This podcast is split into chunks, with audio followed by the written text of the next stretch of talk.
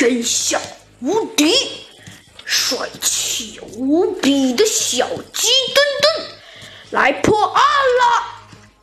欢迎大家收听《小鸡墩墩探案记》第三十七章：巨款抢劫案。第三章。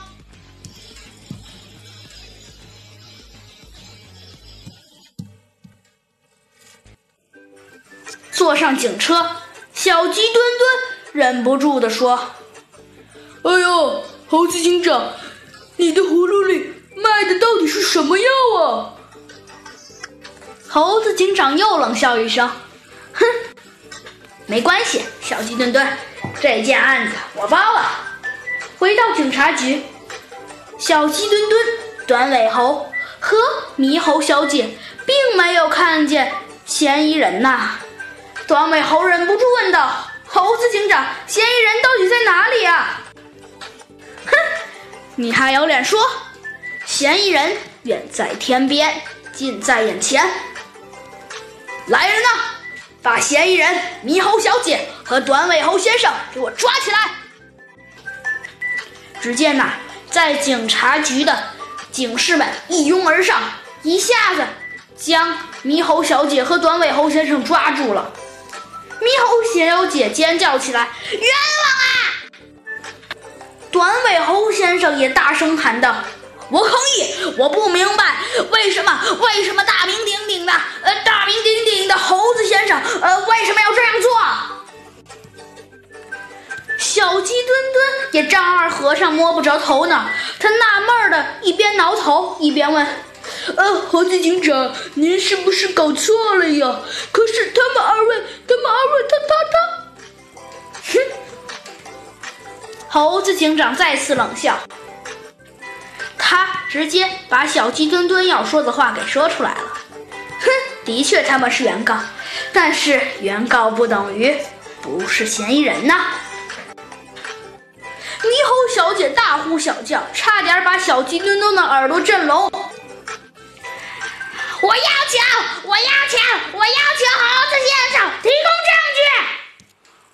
对，我们要求的是证据。短尾猴也振振有词。警方，警方也不能乱捕人呐。猴子警长说道。哼。哦，如果我没记错的话，康康，短尾猴先生，您不是说话很结巴吗？怎么现在？算了，不说这件事了。我们来说说我是怎么发现的。当然了，证据也一定是有的。猴子警长一边笑着，一边说：“哼，银行大厦的玻璃使用的是最新的建筑材料啊。嗯，当然了，就是彩色热涂。”反射玻璃，这种玻璃具有明显的镜面效果和单向透视性，也就是说，在大厦外面所看到的只能是映在玻璃上的城市景色，而不能看到营业大厅内的情景。而从大厅内向外看，却是可以看到任何情景。嗯，这一点。在现场勘查中得到了事实，也就是说，如果劫匪们不进入营业大厅，根本看不到你们在大厅内提取了巨款现金。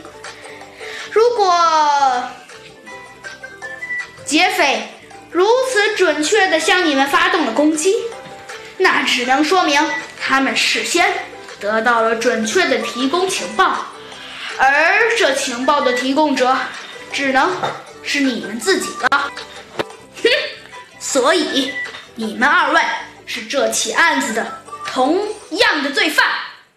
听了猴子警长的解析，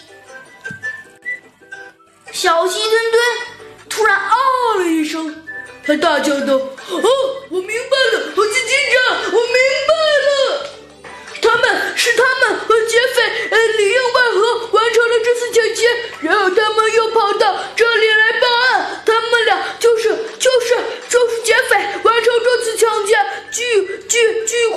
等一下猴子警长笑道哼没错小鸡墩墩就是这样。你终于开了点窍啊小鸡墩墩你不觉得你明白的有点晚了吗？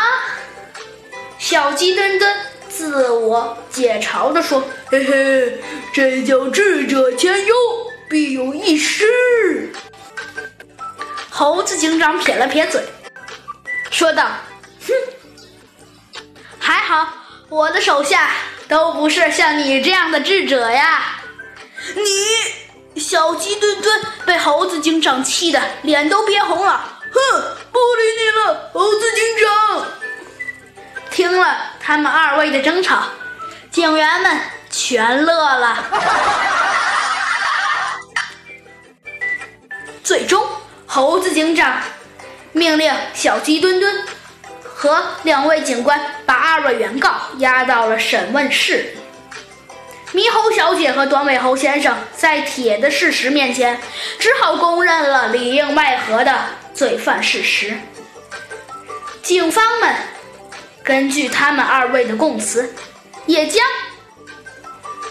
抢劫巨款的罪犯们一网打尽。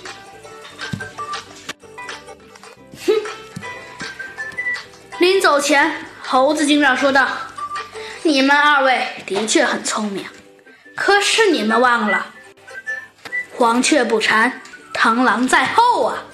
说着，猴子警长一甩风衣，扬长而去了。